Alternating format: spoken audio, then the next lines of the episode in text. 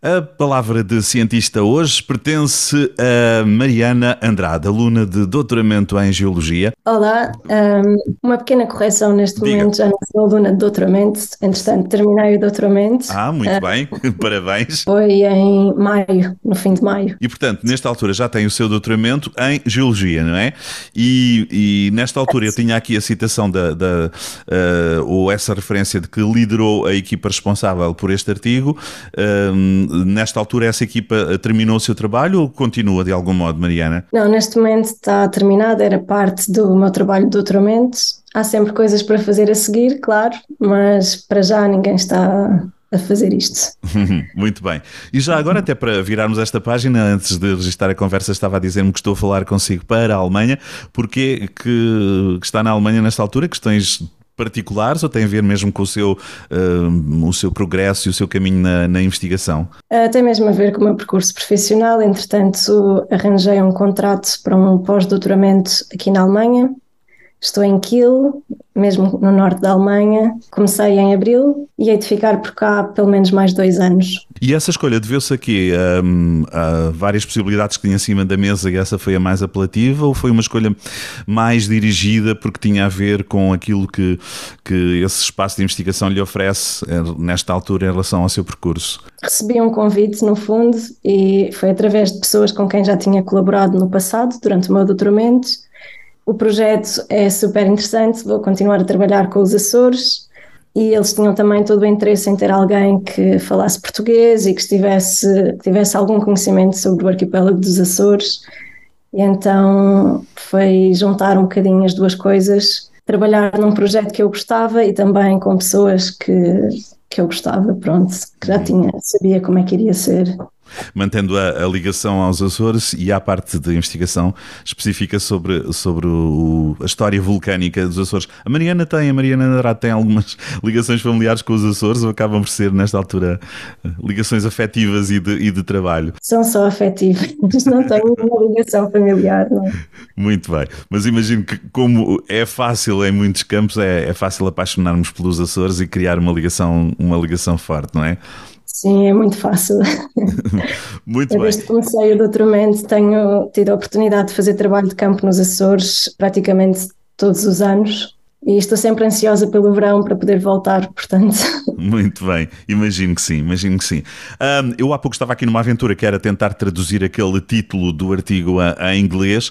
Vou pedir a sua ajuda, obviamente, porque uh, vamos perceber melhor, ou para percebermos melhor, e na sua questão, uh, na sua tradução, na sua referência portuguesa. Trata-se de estudar o, o, o período holocénico.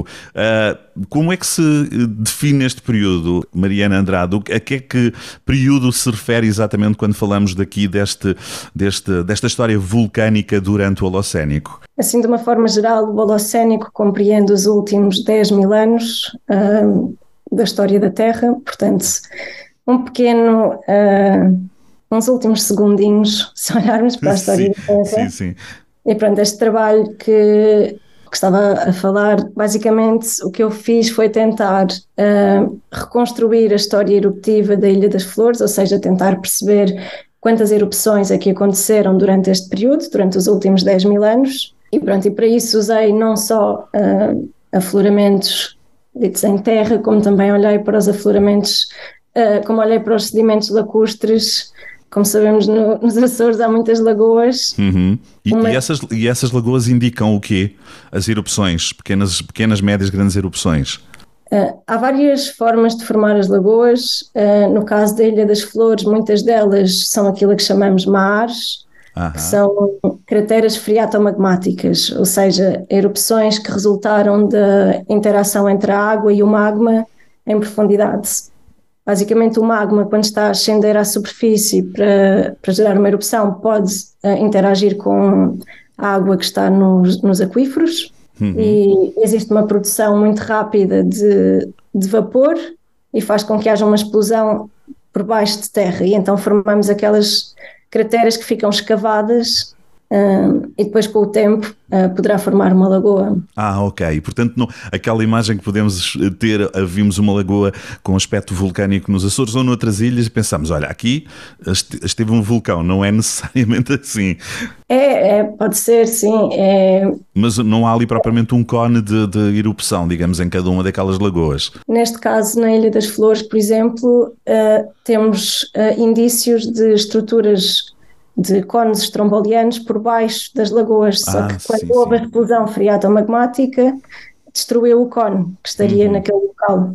A Mariana estava a dizer que uh, esteve a tentar contar o número de erupções. Uh, e, há um número a que chegaram a, Mariana e a sua equipa ou quer-nos dar uma ideia da, da vossa contagem? Sim, descobrimos pelo menos seis erupções para este período. Já agora, o porquê o Holocénico, uma coisa que nós consideramos um vulcão ativo em geologia quando teve uma erupção durante o período Holocénico.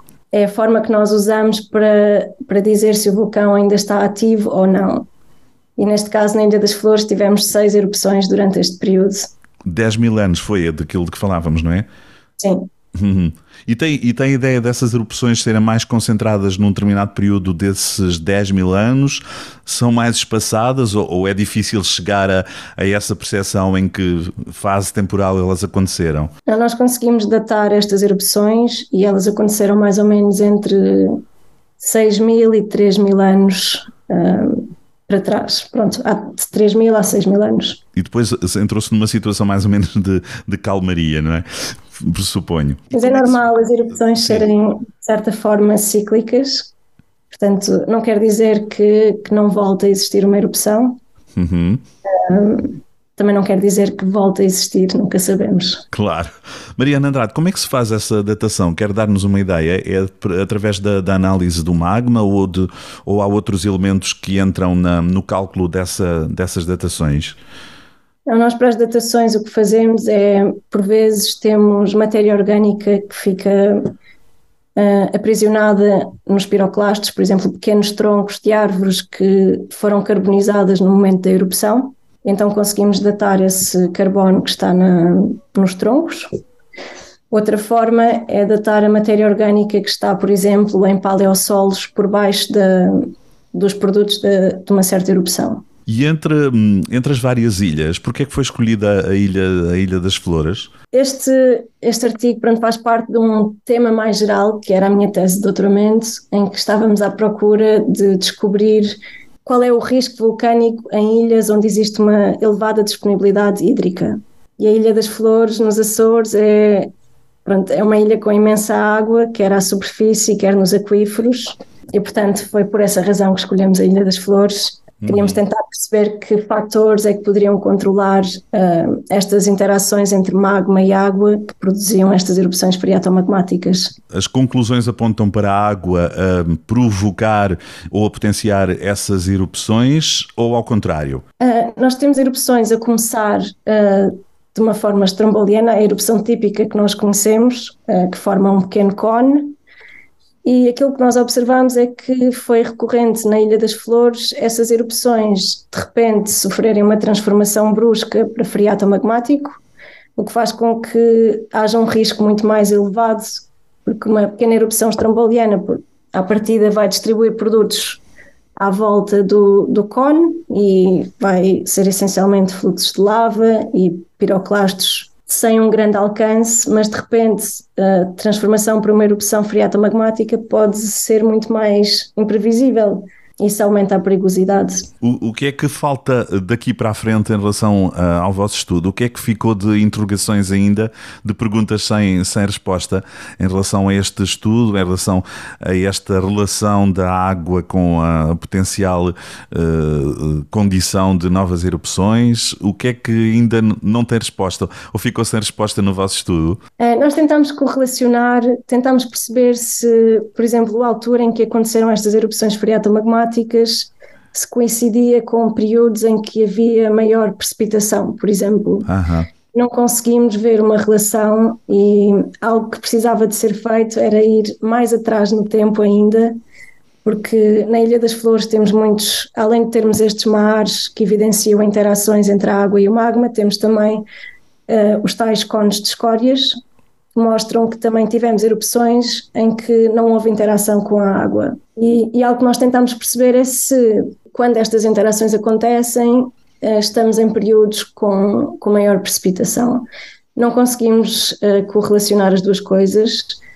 a conclusão a que chegámos é que, mesmo em períodos com menor precipitação e considerados mais secos, a disponibilidade hídrica na Ilha das Flores era uh, bastante grande Sim. E, e, era suficiente para gerar erupções freatomagmáticas. Mas pronto, aquilo que poderia ser feito era tentar ir mais atrás no tempo, tentar perceber essas erupções uh, que deram origem aos cones de escórias, quando é que aconteceram e, e tentar ir mais atrás no tempo para ver se, se ocorreram em períodos mais, um, mais secos, porque só olhamos para o Holocénico e no Holocénico não há assim uma grande variação climática. Temos pequenas variações da precipitação ao longo do tempo, mas se formos mais atrás no tempo, temos uh, variações do clima muito mais evidentes. Mas isso implica também ter informação, ou pelo menos eh, procurar essa informação, da questão uh, climática. Onde é que está essa informação? Se choveu, simplificando a questão, se choveu mais, se choveu menos há 10 mil anos atrás. Como é que se chega lá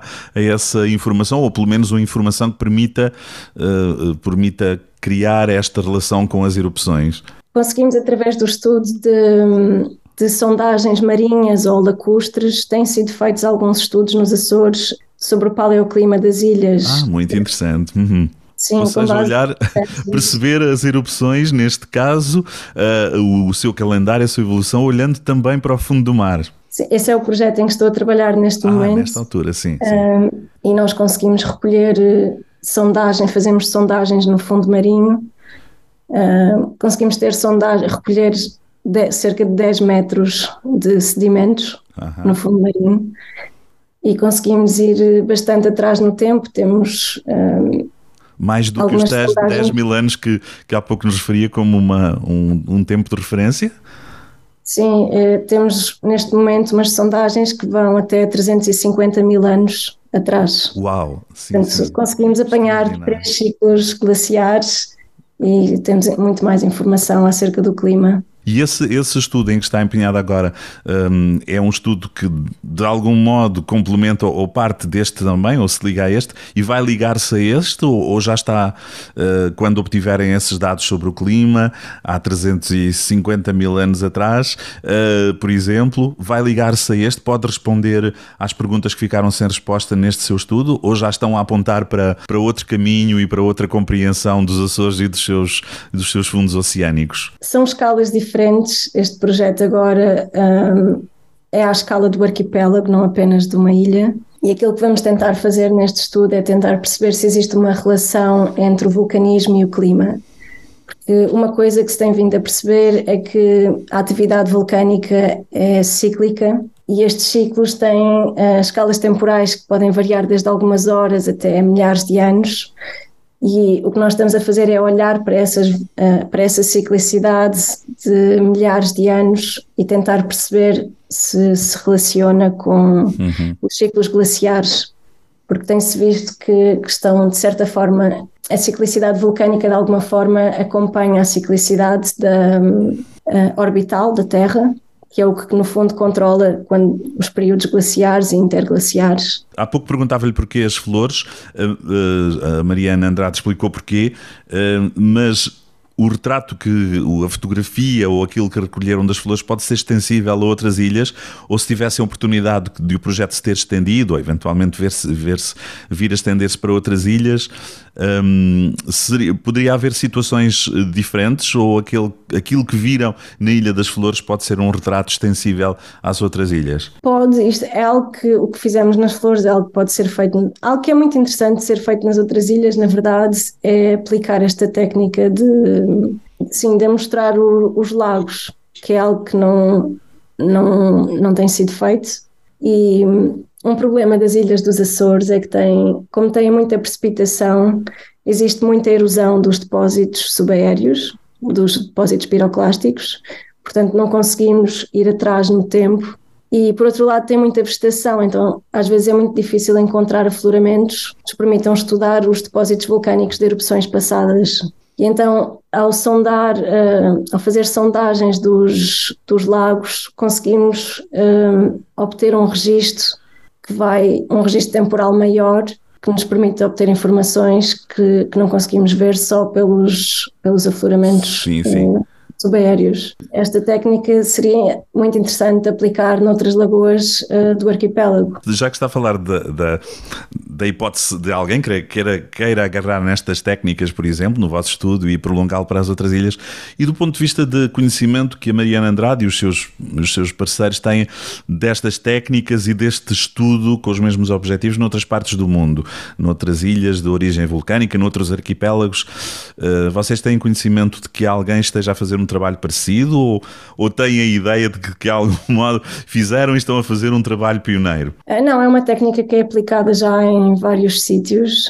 Uh, sei que já foi feito também no Japão. Um, conheço um grupo que está neste momento a fazer isso aqui na Alemanha também a técnica é utilizada, mas o, o, o, objetivo com que vocês a utilizaram aí, naquela relação, naquela interação que nos explicou entre magma, água, a formação das ilhas, esse, essa observação está a ser feita noutros arquipélagos? Têm conhecimento disso?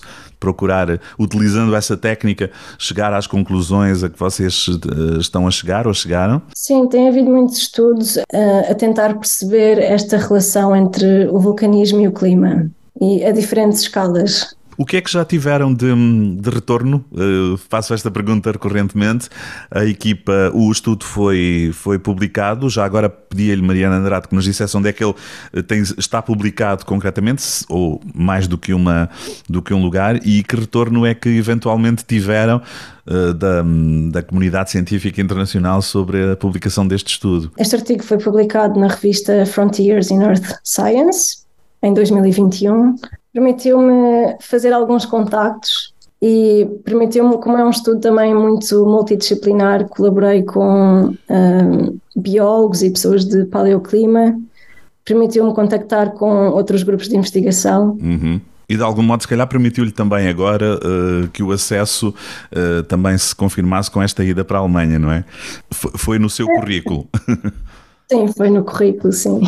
E antes que, e antes que, que terminemos, eh, porque gosto sempre de lembrar isto, eh, recorrentemente quando falo aqui com um investigador ou uma investigadora, no caso ela fala sempre por uma equipa, queria só saber, porque a Mariana foi, a Mariana Andrade era aluna da Faculdade de Ciências de Lisboa, investigadora do Instituto Dom Luís, mas foi um, coordenadora de uma equipa. Quer nos dar uma ideia? Que equipa é esta, ou foi esta? Uh, pronto, no fundo fui eu uh, e os meus orientadores, Ricardo Ramalho, que está sediado na Universidade de Cardiff, um, o Adriano Pimentel, que um, está sediado na Universidade dos Açores, e o Arma Hernandes, que um, trabalha com paleoclima e é um investigador espanhol que na altura estava na universidade, estava no, no GEO3 Barcelona, uh, onde fiz parte do meu, do meu trabalho de doutoramento, neste momento está na Galiza, depois colaborei com uh, uh, pessoas aqui da Alemanha e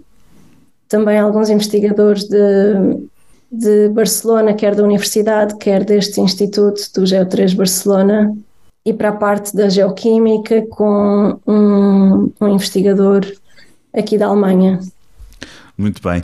Não sei se é o seu primeiro prémio como investigadora, mas pelo menos é uh, o primeiro prémio, o primeiro de índole científica do Prémio Frederico Machado, que vos foi atribuído de 2022-2023. Primeiro uh, prémio de índole científica a ser atribuído nos Açores, foi, foi ganho pela equipa da Mariana Andrade uh, e por Pedro Afonso. Vamos trazê-lo aqui numa, numa outra conversa. Como é que foi este prémio? É, um, é, é, é sempre confortante, não é? E, imagino eu que, atribuído a partir dos Açores, teve o reconhecimento também do Governo Regional e da, e, e da Câmara Municipal da Horta, portanto, é a terra em que investigou a dar-lhe o, o seu reconhecimento. Imagino que seja um pouco isso, não é, Mariana Andrade? Sim, fiquei muito contente quando soube do resultado. Um, quando, quando submeti este artigo para para concorrer ao prémio. Pronto, sei que estou sempre a competir com outras pessoas, claro. portanto é sempre difícil, mas um, foi por ser inovador nesta técnica de amostragem dos lagos Uhum. Acho que isso traz algo de novo um, às técnicas que são usadas no arquipélago e é algo que tem imenso potencial. E, e acho que advém disso, na verdade.